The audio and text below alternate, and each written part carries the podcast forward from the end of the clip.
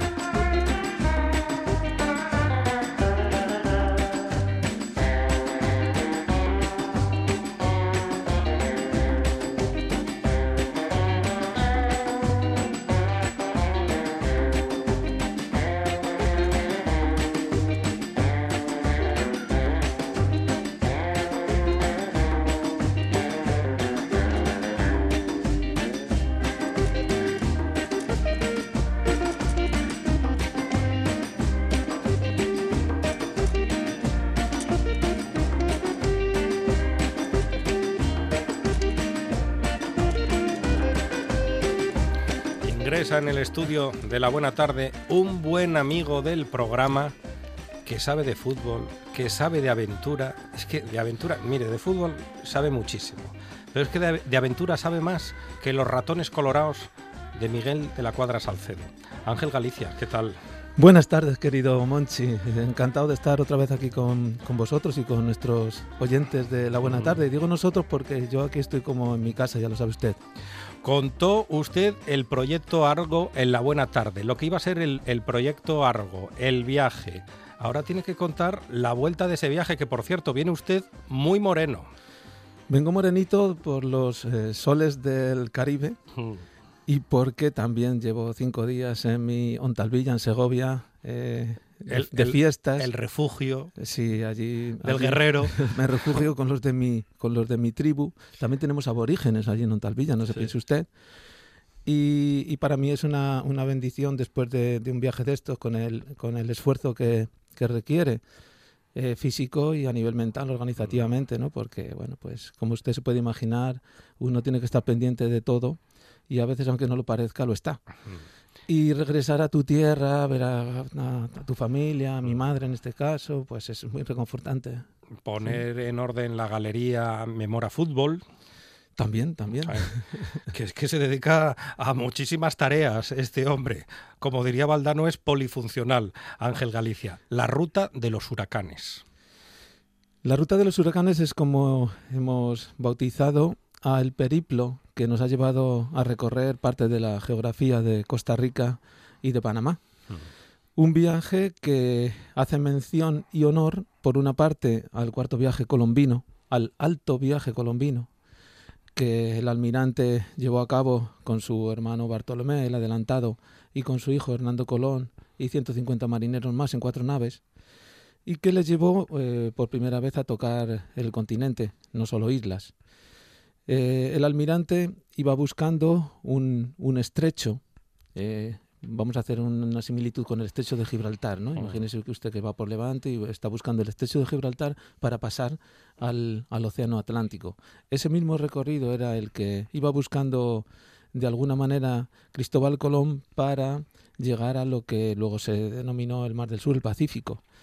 ¿Qué ocurre? Que las vicisitudes del viaje fueron muchas, los peligros, las amenazas de todo tipo, climatológicas y también, eh, bueno, los enemigos que se granjeó Colón en su periplo, pues le impidieron realizar ese viaje como a él le, gustaría y el viaje terminó pues bastante mal con un naufragio en Jamaica, mm. eh, con una rebelión por parte de, de la tripulación, etcétera. Dicho todo esto, a ese viaje se le denominó de alguna manera la ruta de los huracanes. Y nosotros eh, hemos tomado ese nombre para hacer ese pequeño homenaje al almirante y también de alguna manera para acordarnos de, la ruta Quetzal, porque ah. de aquellos polvos vienen estos lodos. buenos polvos y, buenos lodos, si, si, me permiten la expresión a estas horas de la tarde. La ruta de los huracanes, Proyecto Argo 2019. ¿Partían ustedes de dónde y cuántos seres humanos?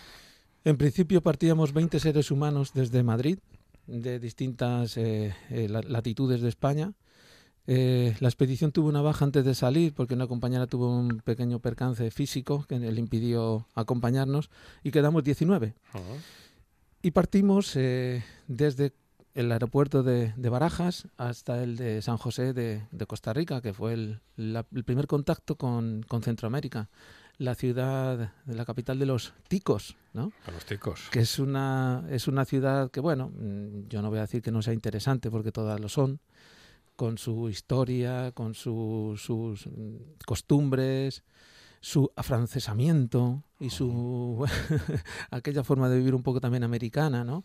Allí no se respira tanto lo español como en otras latitudes, ¿no? De Colombia, Perú, Ecuador.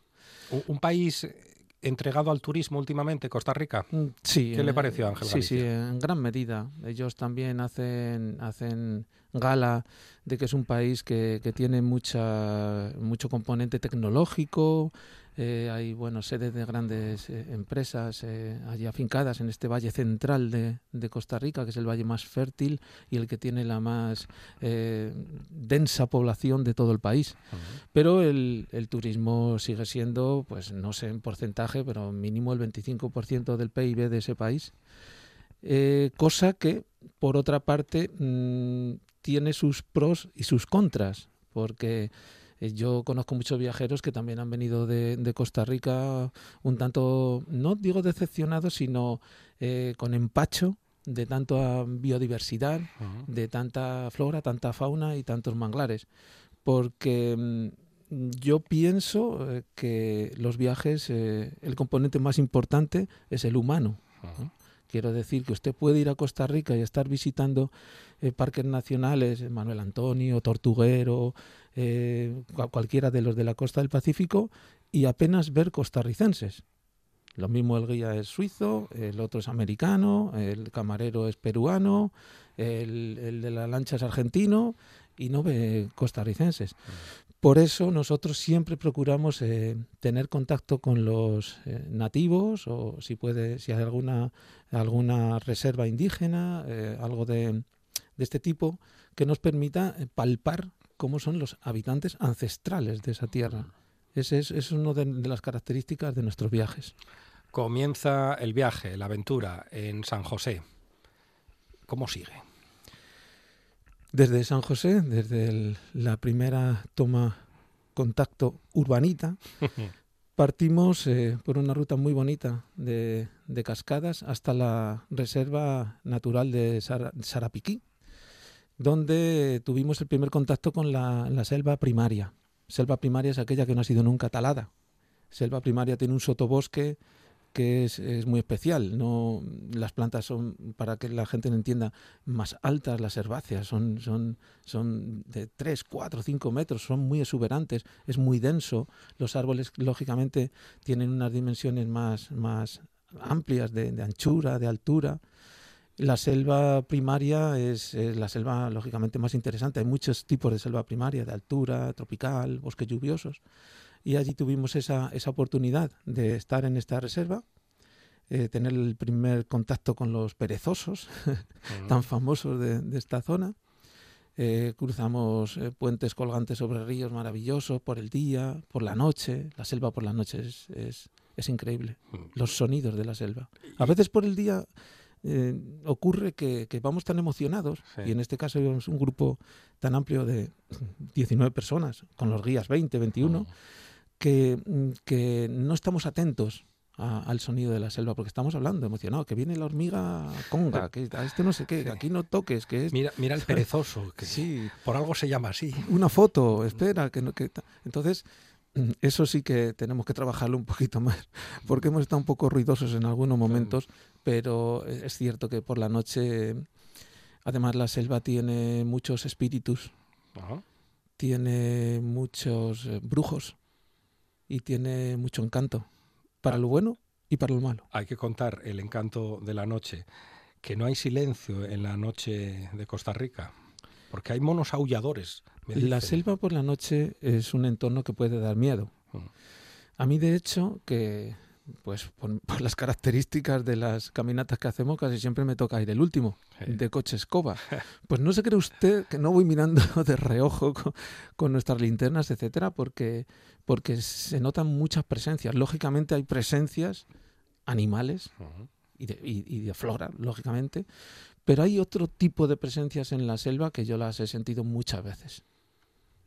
Hasta ahí puedo presencias que, se sienten por la noche sí, y, sí, sí, y no va a ampliar información. En la selva hay espíritus, está claro. ¿Sí? Sí. Y, eso, Monchi, sin tomar ayahuasca. ¿eh? Ah, ¿Y los brujos? ¿Se encuentran brujos, eh, hechiceros? Por supuesto. En todas estas latitudes hay chamanes. los bribris, que luego le hablaré de ellos, eh, la figura es el agua. En este, en este caso no pudimos entrevistarnos con, con un agua, porque estaba en, en otra comunidad haciendo una, una, ceremonia, un ritual, pero sí que vimos otro de sus líderes espirituales y nos explicaron un poco cuál era su, su espiritualidad, cómo veían ellos la, el mundo, la cosmografía, el inframundo que también lo tienen, y las costumbres ancestrales, que ellos no quieren perder, porque lógicamente por allí también están entrando influencias de todo tipo que, de alguna manera están contaminando el, saber tradicional y las costumbres de, toda la vida. ¿no? Abandonamos por un momento la noche, llega el día y qué ruta, qué senda seguimos en Costa Rica. Después de, la, de la, reserva esta de la Tirimbina que le he comentado, eh, llegamos hasta el Caribe, a las playas de Cahuita. El Parque Nacional Cahuita es uno de los de los sitios más increíbles que yo conozco en el, planeta, porque es una selva que lleva hasta el mismo borde del mar. Se imagina, ¿no? La selva termina y hay una playa de, de, arenas mm, blancas porque provienen de, de sedimentos coralinos. y, y, está todo en, en, esa estampa idílica que todos hemos visto tantas veces en, en fotos del, del Caribe. Se pegarían un bañín, seguramente. Por supuesto que nos dimos un bañín. Además, recuerdo que empezó a llover, a llover bastante, copiosamente, y le puedo asegurar a usted, Monchi, que bañarse en estas aguas con esa lluvia templada, ¿no? porque allí la lluvia no es como aquí en Asturias, es bastante más templadita, eh, cayéndote ese agua eh, torrencial, ¿no? Es, es, lo más parecido que uno pueda sentir a la sensación de libertad absoluta. Qué aventurero. Habla usted como un aventurero. Bueno, eh, por, por, circunstancias de, de la vida que, que, usted conoce y que hemos narrado aquí, yo tengo una vida bastante aventurera. Hmm. Eh, y no lo digo en el sentido peyorativo de la palabra, lo digo de verdad, porque, porque bueno, mi vida ha sido una aventura desde, desde los 10 años que, que, ingresé en un colegio interno de, de, de frailes pasionistas, ¿no? Pero para hablar de aventura de la que de la que estamos ahora aquí tratando eh, el punto de inflexión en mi vida fue fue conocer a, Jesús Luna que era el jefe de campamento de Miguel de la Cuadra Salcedo. Eh, yo entablé amistad con él durante varios años y un día eh, recibí una llamada en mi casa Recuerdo que en esa época yo eh, estaba trabajando aquí en, el Transcantábrico, en el tren de Febe. Era responsable de la tripulación de un tren de superlujo. Eh, tenía un sueldo que era el, triplicaba el de cualquier mortal de, aquella época, medio me refiero. o sea, estaba muy, muy bien pagado, muy bien tratado, etcétera, etcétera. Pero yo recibí esa llamada y me dijo que, que había tenido muchos problemas con su segundo de a bordo en, en la edición anterior y que habían pensado en, incorporar a un nueve subjefe a, a la ruta que sal y que yo era el propuesto, ¿no? Imagínese usted que me quedé de piedra, hmm. porque claro, digo, vamos a ver, yo, selva, selva, yo soy de tierra de pinares, en mi pueblo hay unos pinares tremendo, en Segovia, y arroyos muy bonitos, y ríos, pero, pero claro, esto es otro cantar, y con 320 hmm muchachos a mi cargo. ¿no? ¿Y, sintió la llamada de la selva? Sentí la llamada de la selva y, la acepté inmediatamente. Presenté mi carta de dimisión a FEBE y en dos semanas estaba en las selvas del Darién, en Panamá, con 350 muchachos, pasando las canutas que no se puede usted ni imaginar. No se puede imaginar lo que yo he llorado en esas selvas. ¿eh? O sea, porque lo he pasado realmente mal. Lo he pasado mal y bien. Sí, no, no, por supuesto. Luego al final pero esos momentos de, desolación, de no saber qué está pasando, de, caos absoluto, porque Ruta Quetzal sí es, es un programa que ahora se está, está idealizado porque se lo merece, porque es un, es una, eh, es un programa que, que sin parangón y que creo que no se va a volver a repetir jamás, ¿no? por, el, por el momento en que se dio, por el personaje que lo puso en marcha, por Miguel y porque los patrocinios entonces eran mucho más... Eh, vamos a decir, que amables que en este momento. ¿no? Pero había mucho de, tensión, de improvisación. había, mucho De, había mucho de, improvisación, de falta de planificación y, yo sufrí mucho porque yo venía del mundo de, ya le digo, de, primero de FEBE, pero anteriormente había estado muchos años en una empresa de seguridad como jefe de servicios, entonces tenía una formación, no, no voy a decir militar, pero semi-militar. O sea, Porque la, tenido la planificación y la logística eso se le da de lujo a Ángel Galicia. Sí, yo quizás soy más logista que, que, explorador, ¿no? O sea, a mí me contrataron como, como la mano militar y de la ruta Quetzal, ¿no? Entonces tenía que hacer muy bien mi papel, porque claro, yo soy una persona que nada más lejos que, todo eso, ¿no? Que, que, manifestarme de una manera así más seria, pero claro, tenía que hacer un papelón ahí todos los días, de llamar a todos de usted, de no sé qué, y parecer serio cuando, cuando en realidad no lo soy para nada. Y luego dirigía aquella ruta un espíritu libre, un ser libérrimo llamado Miguel de la Cuadra Salcedo. Claro, es que Miguel además para él era, era un personaje renacentista, ¿no? Yo de alguna manera en algunas cositas me identifico con él sin llegar lógicamente a la dimensión eh, universal de ese personaje, porque para mí es uno de los personajes más importantes de, de España en el siglo en el siglo XX por haber sido pues eh, pionero en, el, en, el, en, los reportajes de guerra, en el periodismo, en la aventura. Deportista. Eh, deportista. deportista. olímpico. ¿eh? Quiero decir que era un, personaje de una dimensión absoluta. Era un personaje que, que, te superaba por todos los lados, ¿no? Y haber, mm, haber compartido con él tantas vivencias, viaje, mesa, mantel, ¿no? Y, eh, pues lógicamente deja un pozo que, que ya está inoculado en tu, en tu ser para el resto de tus días. O sea, yo ya no, no, o sea, no puedo, no puedo ser de otra manera, Monchi, porque yo ya, yo ya estoy así. Ese veneno lo lleva dentro. Sí, llevo ese veneno de la aventura dentro y, y, además me doy cuenta que con los años se acrecienta. O sea, yo cada vez voy a más. ¿eh? O eh, sea... Necesitas aventura, necesita el, proyecto Argo, que de alguna manera es un pequeño homenaje a Miguel de la Cuadra Salcedo. No, por supuesto, por supuesto. Mm. Eh, vamos a ver, o sea, Proyecto Argo es una adaptación de las enseñanzas y de, la, y de todas las experiencias que yo tuve en Ruta Quetzal, adaptado a un grupo de amigos y amigos de mis amigos, que viajamos de una manera eh, vamos a decir, eh, eh, programática, sí, cierto, hay un programa que lógicamente se sigue en cierta medida, pero siempre con una cintura muy ágil para poder eh, cambiarlo en cualquier momento. El que no entiende ese tipo de viaje no entiende qué es Proyecto Argo. Y me ha, ocurrido, ¿eh? me ha ocurrido algunas veces que la gente pues, pues no, pero es que en el programa, es que en el programa ponía esto o ponía lo otro. Eh, el viaje es, es un viaje abierto. Tenemos que tener esa mentalidad. La gente no sabe viajar, Monchi. Nos dejamos llevar por el tour operador. Sabe desplazarse, mm. ¿no? Les cogen, subas aquí, buena, esto, no. Pero no, eh, no saben viajar. Viajar, la experiencia más bonita de viajar es perderse. Ya, porque podríamos diferenciar entre turistear y viajar.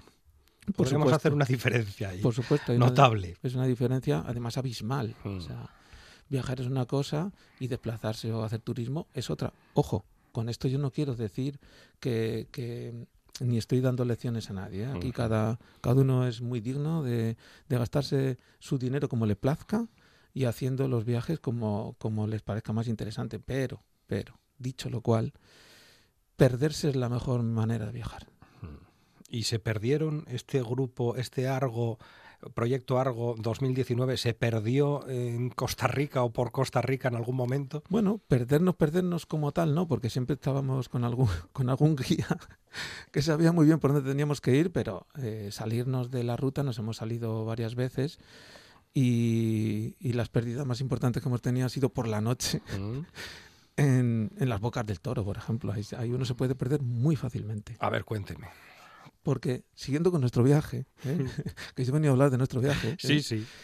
Eh, salimos de Cahuita, de este, de este especie de Edén terrenal, y cruzamos la frontera por Sixaola hacia Panamá. El cruce de, el cruce de la frontera es mm, un territorio como de guerra. Entre, Es- entre Costa Rica y Sí, Panamá. la cruzas a pie, Mm. para empezar, porque en carro es muy caro, los trámites son muy, muy, muy eso, pesados. Mm. Entonces decidimos cruzar a pie. A pie es, cruza usted la frontera con la maleta, Ah, con la maleta. con la maleta, Mm. sí, y paga los 9 dólares preceptivos, Porque en carro sería en coche. efectivamente. Y después de pagar eso y cruzar el, el puente del río Sisaola, llega a Panamá. Rápidamente se da cuenta de que está en otro país por la cantidad de basura que ve por las, eh, por las calles, No tiene nada que ver con Costa Rica. Sí, el tipo de gente, el- las edificaciones a medio hacer. O sea, es, es un país que está bastante más Mm. atrasado en el sentido mm, occidental de la palabra. ¿eh? Utilizando el eufemismo, podemos decir que es un país en ebullición. Bastante ebullición. Eh, bueno, en la zona de, mm, del Caribe de Costa Rica también hay bastante ebullición. Porque la ebullición aquí va directamente relacionada con los eh, afrojamaicanos que llegaron para trabajar en las compañías bananeras Ujú. a final del siglo XIX y principio del XX. Por eso en, estos, eh, en estas latitudes hay tantos negros Ujú. y tantos mulatos, porque hay mucha, mucha herencia de todos aquellos que vinieron, se quedaron, no pudieron volver, tampoco tuvieron oportunidad y se quedaron en tierra de nadie. Entonces, en estas eh, zonas, pues hay, hay reggae, hay calipso, hay rastafaris, hay marihuana, hay surferos, hay buscavidas, hay piratas. Una, vida ja- una vida jamaicana en Panamá. Efectivamente. Usted en, en sitios como Puerto Limón, pues podía estar perfectamente en, en Jamaica. Es, es muy similar. ¿no? Yo conozco los dos sitios y Jamaica es un poquito más, vamos, lógicamente, auténtico, pero sí, sí, es muy parecido. Cruzan la frontera, están en Panamá. ¿Qué les ocurre en Panamá? Pues en Panamá eh, llegamos a, a Puerto Almirante, embarcamos en uno de los botes que teníamos ya preparados y nos desplazamos a- al archipiélago de las Bocas del Toro, Bocas del Toro. a Isla Colón. Bocas del Toro, que fue uno de los sitios por los que pasó la flota del almirante Colón en el periplo del cuarto viaje colombino. Él lo bautizó como la boca del toro, porque era una bahía que una bahía de película, ¿no? Con, con, con forma de boca realmente. Y de ahí ha pasado con el tiempo a bocas del toro, no se sabe muy bien por qué la S, ¿no? Eh, y ha dado nombre a todo ese archipiélago, que como le comento es un es un, una mezcolanza de, de turistas, de pescadores, de traficantes, de piratas modernos, Mm. de rastafaris. Es muy curioso. muy Un, un lugar muy interesante, Muy interesante, muy interesante. Mm. Totalmente, yo mm, me parece un sitio muy recomendable. ¿eh? O sea, yo le recomiendo a usted que vaya para allá, que se pierda por esas calles, que coja una lancha. Eh, Muy tranquilo vaya- parece el lugar. Es tranquilo, ¿eh? ¿Sí? Sí, sí, sí, sí, es tranquilo. No sé si cuando... Porque nosotros fuimos en una temporada en que no había muchos turistas ahora. Me han dicho que en diciembre, cuando vienen las hordas de los yanquis, Ah. eso ya cambia bastante. ¿eh? Pero, pero bueno, no se puede perder por cualquiera de aquellos islotes con esas, esas playas idílicas, ¿no? Playas, eh, la playa de las estrellas, la de las ranas rojas, Cayo Zapatilla, donde se grabó la primera edición de Supervivientes, para que se haga usted una idea de- del sitio que le estoy comentando. O, o la increíble Isla de los Pájaros, que es uno de los espectáculos que, que yo me llevaré de este mundo al siguiente. Esa visión. Isla de los pájaros. La isla de los pájaros, esos peñotes impresionantes, plagados de vegetación endémica, con palmeras, con helechos, pero mm, totalmente exuberante, con alcatraces, eh, pelícanos, eh, aves también endémicas de la zona, Fue una visión que, que a mí me impactó, me impactó. Y, y recomiendo a todo el mundo que, que visite Panamá o que se pueda desplazar desde el Caribe de Costa Rica a que no dejen de visitar las bocas del toro y sobre todo está la, la isla de los pájaros. Para usted fue un momento único ese. Sí, por supuesto. ¿Y las hordas de estadounidenses? ¿Qué pasa? ¿Que Panamá es el venidor de Estados Unidos o uno de los venidores de Estados Unidos? Pues bueno, no sé si el venidor o el Mallorca, pero algo así. ¿sabe? Las hordas de norteamericanos que llegan en septiembre, llegan los norteamericanos. Sí, en, en septiembre, de septiembre a diciembre. Mm. Y dese cuenta que eh, las Bocas del Toro es un archipiélago bastante desconocido. De hecho, en, en nuestra agencia, en la que nos da soporte, ellos tenían una idea de cómo era, de cómo era eh, el, el archipiélago y ahora tienen otra bien diferente cuando han visto de qué estamos hablando. Es que allí no hay apenas turismo de pulserita. No sé si hay un resort entre, entre todas las islas. ¿eh? Nosotros estuvimos alojados Por eso le gustó a Ángel Galacia. Claro, estuvimos alojados en un caserón que era la, la sede de la compañía bananera. Mm. Allí tenían la- las, las taquillas como de los bancos, ¿eh? con la ventanilla por donde pagaban a los, a los jornaleros. Tenían la caja fuerte, una caja fuerte eh, armario. Es un armario mm, armero. Yo conozco ese tipo de cosas. Eh, Cuando lo vi con mis compañeros, digo, es una caja fuerte, pero es un armero. ¿eh? Mm. Aquí metían los, los rifles, los vigilantes. O sea, era un sitio eh, totalmente emblemático de la isla donde estuvimos alojados, cosa que también es, es, es muy importante, los sitios ¿eh? donde uno se aloja. Y, y hay muchos sitios de este tipo, ¿no? de, de pequeños hotelitos, así. Dice mucho del viajero, donde se aloja.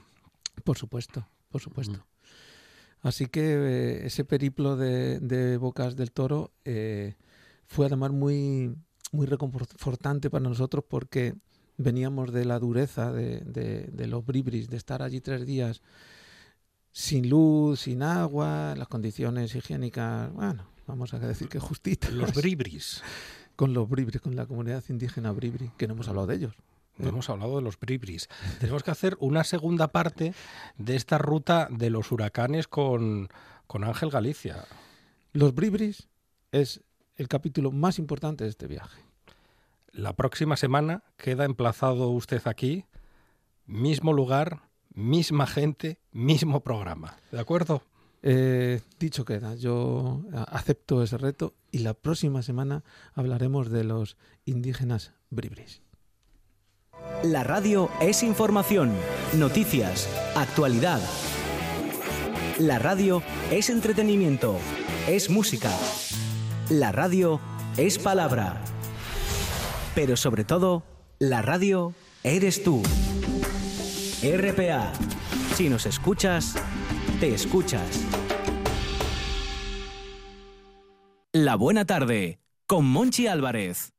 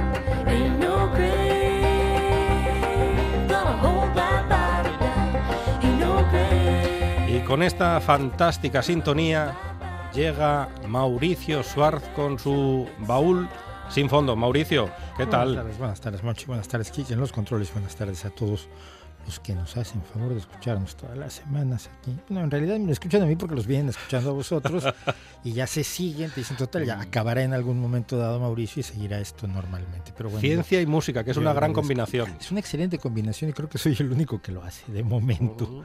Entonces va- vamos a, vamos a tratar de continuarlo. Y hoy tenemos algo interesante en, en la música porque se, se acaban de cumplir 14, 15 y 16 y el 17 porque era un, día más de lo previsto.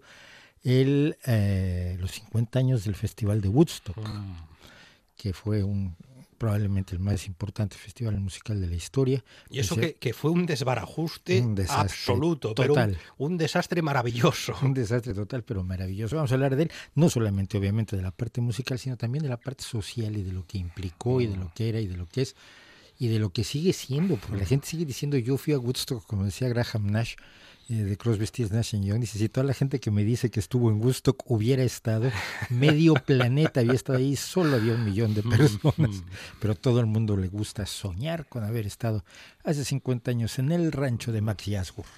Yo puedo decir que vi el documental de Woodstock. Sí, ya lo vimos, ese sí lo vimos todos.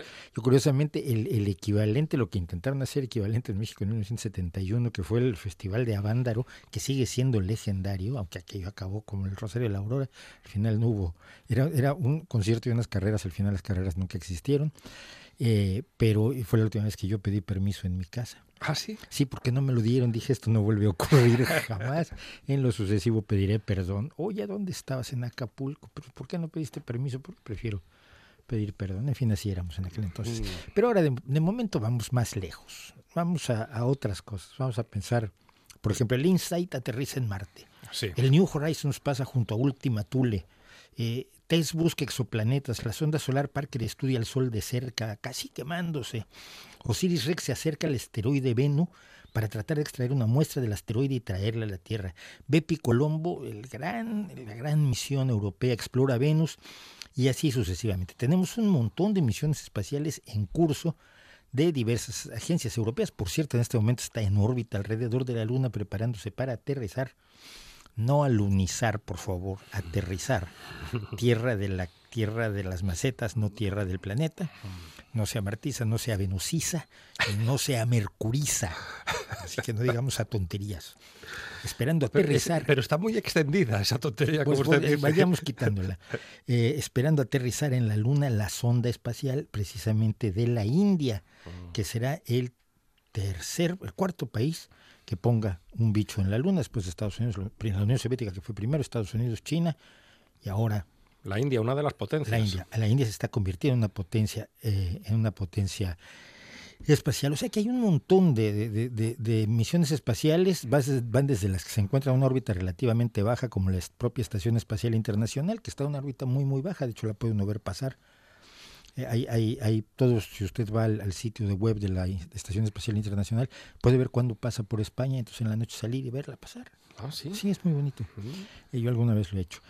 Eh, hasta tenemos otros bichos que están en los linderos del sistema solar o recién saliendo del sistema solar, nadie lo sabe con certeza. Otros bichos. Los Voyager, los Voyager que fueron lanzados en 1977 y que según ciertas definiciones ya salieron del sistema solar, según otras definiciones todavía no, pero pues esas son minucias, están en términos técnicos estúpidamente lejos. Estúpidamente lejos. Es, es- es el Qué, rabia, qué rabia da. Es- el- podríamos es- decir, estúpida- término- estúpidamente lejos y qué rabia da. Qué rabia, sí, es, el- es la medición en términos cuánticos. Bueno, las misiones espaciales que, de las que conocemos mucho, o sea, van mucho más allá de diseñar, construir y lanzar objetos al espacio. Lanzamos naves tripuladas, observatorios como el Hubble, el, el- el- ahora que está precisamente preparándose el que va a sustituir al Hubble, eh, sondas, etcétera. Pero una vez pasado el momento más cinematográfico, que es cuando salen y es- es- es- estas, estos lanzamientos que siguen siendo enormemente estéticos, enormemente emocionante verlos, eh, sigue una labor de la que nadie dice nada. Por cierto, una labor en la que tuvo mucho que ver el señor Ruiz de Gopegui, que nos acaba de dejar en el en, el, en el- la misión del Apolo 11, vamos a hablar un poco de eso. Pero bueno, eh, la, la labor es esta, hay miles y miles de expertos en todo el mundo, expertos que nunca van a tocar una nave espacial y menos subirse a una, pero que tienen la responsabilidad de que todas las misiones se lleven a cabo según lo previsto. de resolver los problemas que continuamente aparecen en todas las misiones que tenemos por el espacio. Houston, tenemos un problema. Ese es, el, ese es el más heavy que hemos tenido hasta ahora, sí, efectivamente, el Apolo 13. Operar, controlar, dirigir y supervisar cada detalle de la navegación de cada uno de estos naves espaciales, su combustible, su bienestar, sus, sus programas informáticos. Qué responsabilidad. Se, se atoró, es tremendo y son miles y miles de personas en todo el mundo que son la columna vertebral del, del, del, programa, de los programas espaciales de las distintas agencias. España tiene su agencia espacial y además participa claramente en la, en la Agencia Espacial Europea. ¿Se podría coordinar a toda esa gente desde España en el mes de agosto? es probable. Es ah, sí, es probable. es probable. Desde España en el mes de agosto. Porque ellos no se van de vacaciones, porque las naves espaciales siguen funcionando y hay que mantenerlas. Tienen la responsabilidad de recibir los datos que envía cada una de estas. Cada una de estas ondas, cada uno de estos bichos que tenemos en el espacio, manda incesantemente una increíble cantidad de datos visuales, de medición, de, de, de temperatura, de rayos cósmicos, fotografías en muchas ocasiones, incluso sonido. Y todo esto hay que con, con, todo esto lo captura con todos los instrumentos de, de, detección que lleva cada uno de ellos y esta información debe ser recibida, ordenada, digerida y conservada para que los especialistas, los científicos de diversas especialidades, las puedan estudiar después, porque el problema es que está cantidad de datos que no da tiempo de estudiarlo en tiempo real. Es decir, cada una de las misiones de las que usted oye hablar tiene detrás de sí a decenas o cientos de hombres y mujeres altamente especializados y una infraestructura tecnológica que cubre todo el planeta. Todo el planeta, porque claro, ¿qué pasa cuando usted, el mundo gira y su, le queda del otro lado del mundo la nave espacial que está usted haciendo el seguimiento? Pues necesita que alguien del otro lado del planeta tome el relevo para seguirla controlando. Tan solo la Agencia Espacial Europea tiene actualmente 20 misiones en curso. Incluyen observatorios, telescopios en órbita, sondas en Marte y en Mercurio y satélites para la observación de la Tierra, satélites para observar por ejemplo, cosas como hemos visto ya que desde el espacio se ve aterradoramente el incendio de Canarias, ya se ve el, terrible, terrible desastre, la, cicatriz que ha dejado en la Tierra el incendio de Canarias, ya se ve desde el espacio, satélites meteorológicos, satélites de, que, observan el, nuestro planeta, satélites que observan el mundo exterior, el, perdón, el universo exterior, etcétera. Algunas de estas misiones pueden estar en silencio durante largos periodos de viaje en el espacio interplanetario. Por ejemplo, cuando usted manda una sonda a Júpiter, pues de cuando cuando revisa que no se haya movido de su curso, pero básicamente hasta que no llegue a Júpiter, tampoco es lo más emocionante del universo. Pero otras recopilan y envían colosales cantidades de datos sin cesar.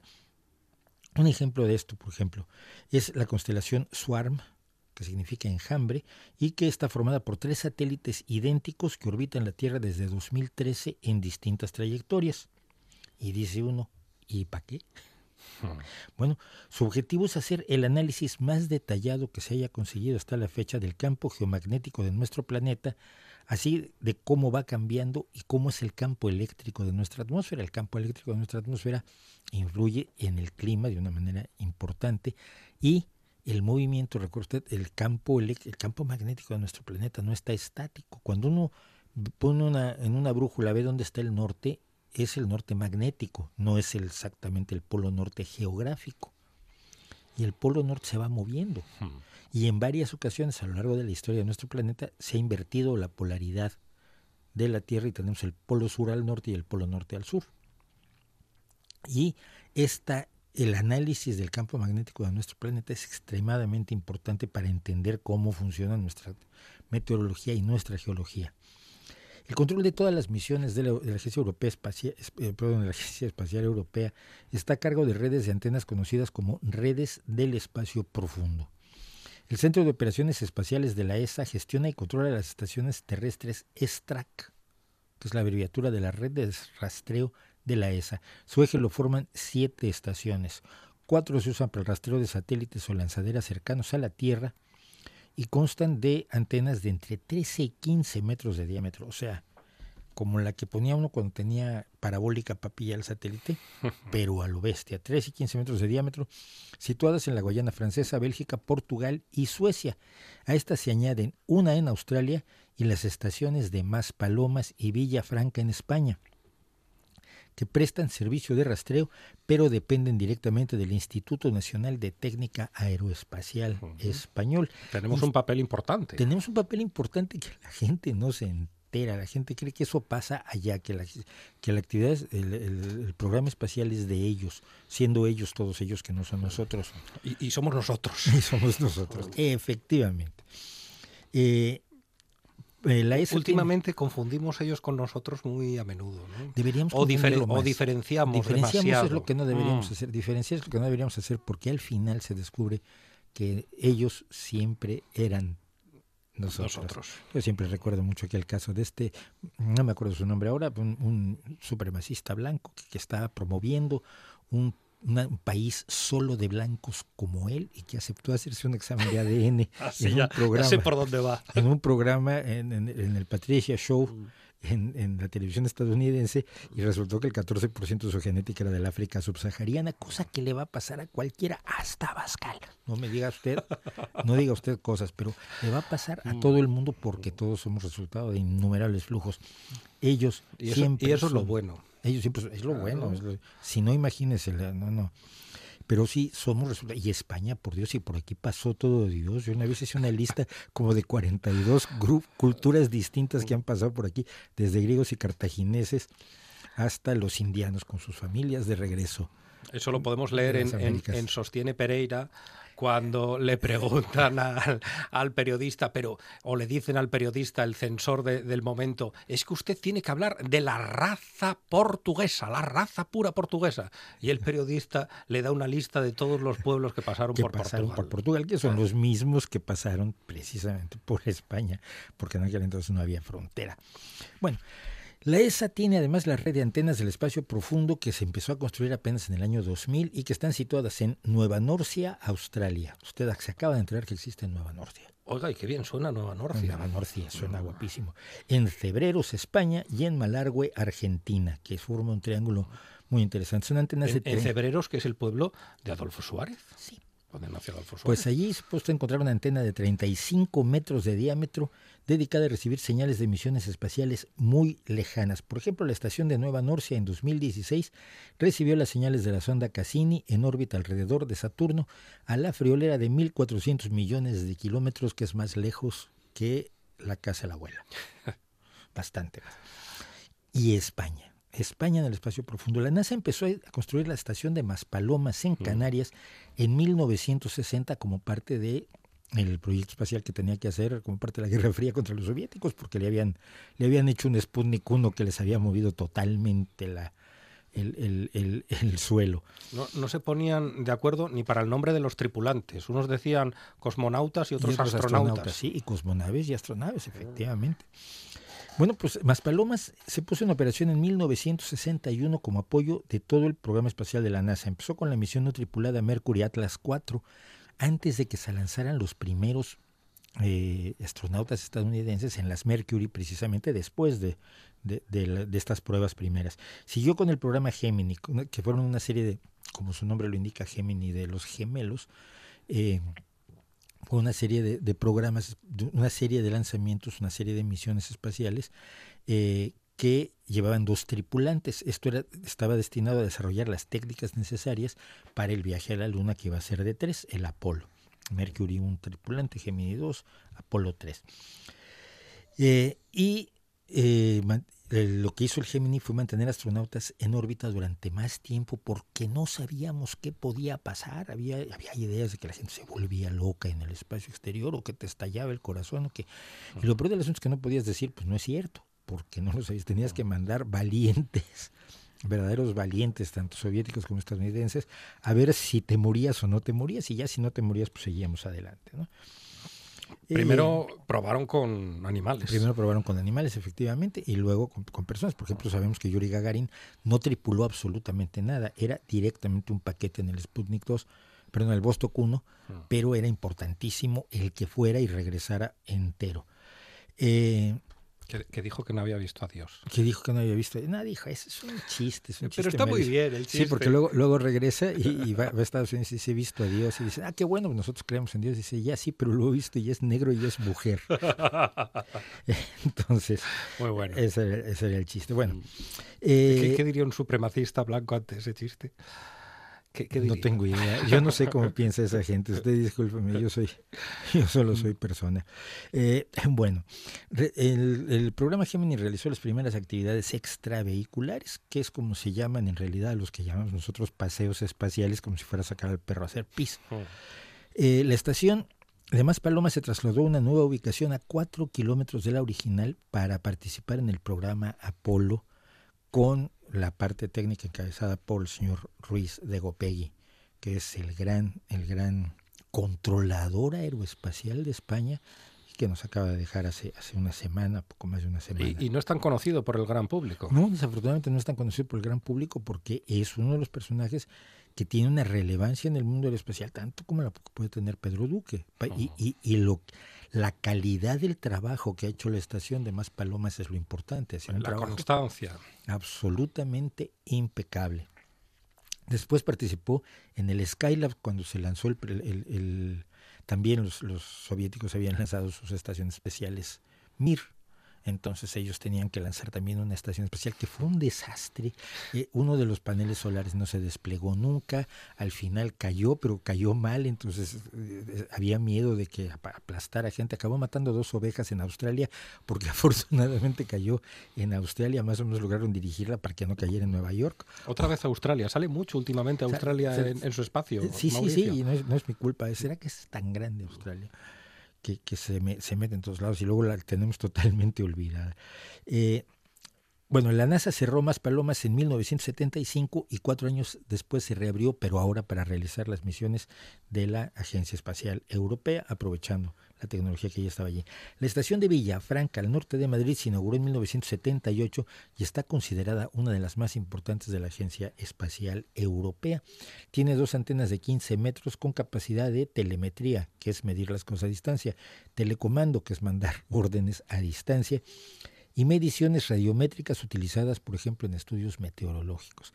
Ha participado en el control de numerosos satélites europeos, entre ellos el Explorador Internacional Ultravioleta, los Meteosats, que son los que hacen que aunque usted crea que es malísima la predicción del tiempo ahora, es infinitamente Pero mejor que hace sí 40 hay una- años. Una precisión una impresionante. mucho con- mayor de la que había hace 40 años, aunque no sea perfecta, porque los microclimas es muy difícil detectarlos. Entonces dirás, lloverá en Asturias, sí, pero es que no llovió en mi pueblo, ya, pero es que tu pueblo está entre las montañas y, y tiene un microclima. Pero en general es mucho mejor la predicción y esto evidentemente es importante, sobre todo para el campo, no lo olvidemos. Y el Observatorio Infrarrojo Espacial, que también se controla desde la estación de Villafranca. Su principal labor en este momento es el seguimiento de la, de la constelación de cuatro satélites clúster, que significa agrupación, tampoco se mataron con, el nombre, y que estudian la forma en que el viento solar interactúa con el campo magnético de la Tierra. Este, este, este viento solar, que son partículas que despide el Sol por su propia actividad, son las que al chocar con el con el, el campo magnético de la Tierra provocan las auroras boreales y las auroras australes. Y, y las tormentas solares, al interactuar con el campo magnético de la Tierra, también pueden provocar problemas en nuestro abastecimiento eléctrico, etcétera, etcétera, por los, por los pulsos electromagnéticos tan potentes que pueden dar. Y estos satélites están vigilando precisamente la interacción del viento solar y nuestro campo magnético. Eh, además, eh, revisa los controles el control de las misiones de reabastecimiento de la Estación Espacial Internacional y es parte del Centro de Astronomía Espacial Europeo que alberga distintos esfuerzos de investigación en astrofísica, donde por cierto ahora tenemos un problema del que hablaremos otro día, Tenemos un problema. eh, con el telescopio a los 30 metros. Tuve un broncazo. Bueno, pero esto, esto es ¿Con, con quién tuvo broncazo lo- esta con- vez? Con las personas que dicen que va a hacerle mucho daño a la, a la palma y no tienen ninguna base para decir tal barbaridad. Este, pero bueno, dije, "Eh, otro día lo hablamos. La estación más reciente en suelo español es la de Cebreros, precisamente la que hablábamos, en Ávila, con una antena de 35 metros que ha estado a cargo del apoyo a misiones del espacio profundo como la Marx Express, que lleva 15 años en órbita alrededor de Marte, dedicado a estudiar Marte. La misión Rosetta, que precisamente llevó, fue a la co- al cometa Churyumov-Gerasimenko, que casi nadie se aprendió el nombre, el 67P, pero recuerdan al Philae que aterrizó mal y a trompezones, pero aterrizó en la superficie del cometa. Y también está controlando Gaia, el observatorio europeo que está en órbita desde 2013 y cuya misión hasta 2022 es crear el catálogo en tres dimensiones más preciso del espacio, midiendo con más precisión que nunca en la historia las posiciones, distancias y movimientos de mil millones de estrellas, lo que viene siendo una bicoca. Y estrellas, perdón, no solo estrellas, mil millones de estrellas, planetas, cometas, cuásares y otros objetos celestes para tener una idea. De, nosotros siempre, por la distancia a la que estamos, vemos prácticamente el universo en dos dimensiones. Y este tipo de observatorios nos permiten entenderlo en tres dimensiones. Todas las agencias espaciales del mundo tienen estaciones similares. La China tiene, eh, tiene cinco en su territorio. Su primera misión fue el aterrizaje de la Chang'e 1 en la Luna este mismo año. La rusa tiene tres antenas, la japonesa tiene una y la de la India está formada por seis estaciones en el país y otras nueve en distintos continentes. La NASA opera tres instalaciones formadas por antenas en Madrid, Canberra y California. Además de sus propias estaciones, la ESA tiene otras operadas por agencias independientes y tres cooperativas en Kenia, Chile y Noruega. Vamos, es una red de una vastedad enorme que exige la, la actividad profesional de miles y miles de científicos y técnicos de todo el mundo que hacen un trabajo maravilloso para que podamos interpretar lo que hacen los bichos, esos que mandamos al espacio. Y además, esto suele, suele no, solemos no tenerlo claro. Y todos ellos colaboran entre sí. Es muy curioso, pero incluso en los momentos de mayor tensión entre los Estados Unidos y la Unión Soviética, la colaboración espacial se mantuvo. Y hoy en día que las cosas, pues la, la, las cosas no están precisamente color de rosa, bueno, ahora están mejor que nunca, pero digamos, hasta antes que llegara Donald Trump, que, que como ¿Qué, sabemos... qué, qué dice Donald, Donald Trump de, del espacio, de, de explorar el espacio? No sé, no creo que tenga mucha idea. Hizo la, la Fuerza Espacial, que es el- el la cuarta rama de la- del ejército estadounidense, y que es una burla para todo el mundo. O sea, el espacio está militarizado desde el primer momento, esto lo sabemos. Eh, por eso los, los que iban, los que los soviéticos que iban al espacio no eran Boris el de, el de la tienda de arenques, sino eran pilotos militares y también del lado y en estadounidense. Estados Unidos igual. Y hasta en Estados Unidos igual pilotos militares y un interés militar fundamental en el espacio. Pero bueno, fuerza, fuera de la fuerza espacial, el Space Force que le llama Trump y que es burla para mucha gente en Estados Unidos, no creo que tenga mucha idea. Es una persona extremadamente limitada que de por sí ya le cuesta trabajo hacer la imitación de un ser humano medianamente normal, cosa que consigue por segundos, a veces hasta cuatro o cinco consecutivos, pero, pero no creo, no, eh, y no lo digo, no, no estoy tratando ni siquiera de insultarlo, es así, es una persona que vive tan llena de sí mismo que en su cabeza no cabe nada más que él. Y esto lo dicen sus, sus, asesores, lo dice la gente que ha trabajado con él, lo dicen los libros que han escrito los que han salido pitando de la Casa Blanca en estos dos años y medio, que ha sido media, media humanidad, ha salido huyendo. Eh, es una persona demasiado llena de sí mismo para entender no solo lo maravilloso que es explorar el espacio, sino que nosotros, que somos unos pobres primates saltando una bola de lodo en una esquina de una galaxia de cuarta categoría, francamente somos un vecindario que- que- como, como, como la Rue de Persever.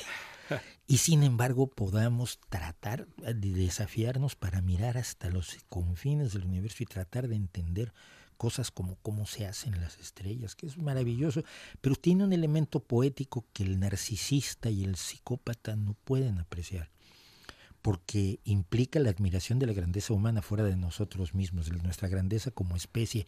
Somos muy bestias, cometemos un montón de, atro- de atrocidades, eh, tenemos un, un historial muy vergonzoso en muchos aspectos, pero también somos capaces de estirar la mano y los ojos hacia las estrellas, y eso para que tú puedas asombrar y te pueda emocionar, necesita que tengas un corazón capaz de salir de tu pecho. ¿Y en qué momento estamos? No voy a decir carrera espacial, porque como bien ha contado Mauricio, ahora estamos en un momento donde se coordinan muchos países, no hay una Mm. competición. Pero ¿en qué momento estamos eh, explorando, en ese, ese momento de explorar el espacio, de ir más allá, de, de ampliar horizontes? Bueno, el- lo primero que hay son los planes para ir a Marte, que es el, es el punto número uno, eh, y, y los, eh, la esperanza de lo que va a ser el, el- el telescopio James Webb, que va a sustituir al Hubble, y que eh, tiene la posibilidad de ver, de ver mucho más allá de donde ha, donde ha podido ver el Hubble, que es ver sus imágenes, sigue siendo maravilloso, sigue siendo una experiencia espectacular. Eh, y hay muchos planes, todos los científicos siempre tienen millones de planes que al final se deciden más políticamente o por suerte o por simpatías o por amistades que por otras causas, pero planes hay de todo tipo. La India y, China quieren llevar gente a la Luna, eh, la- Estados Unidos está pensando en Marte, la Unión Soviética, no sabemos, la Unión Soviética ya no existe, Rusia no sabemos en qué está pensando, pero pues cosa de preguntarle a Putin.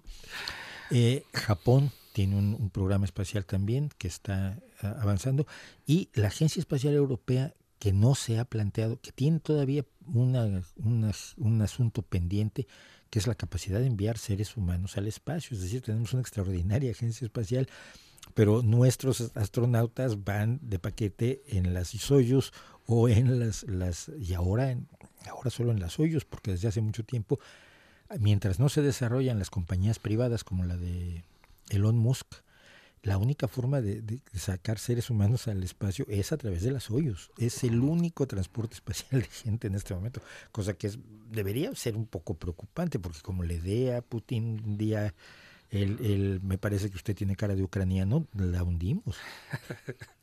Usted siempre, siempre hablando mal de Putin. Es un, es un tipo peligroso, Putin.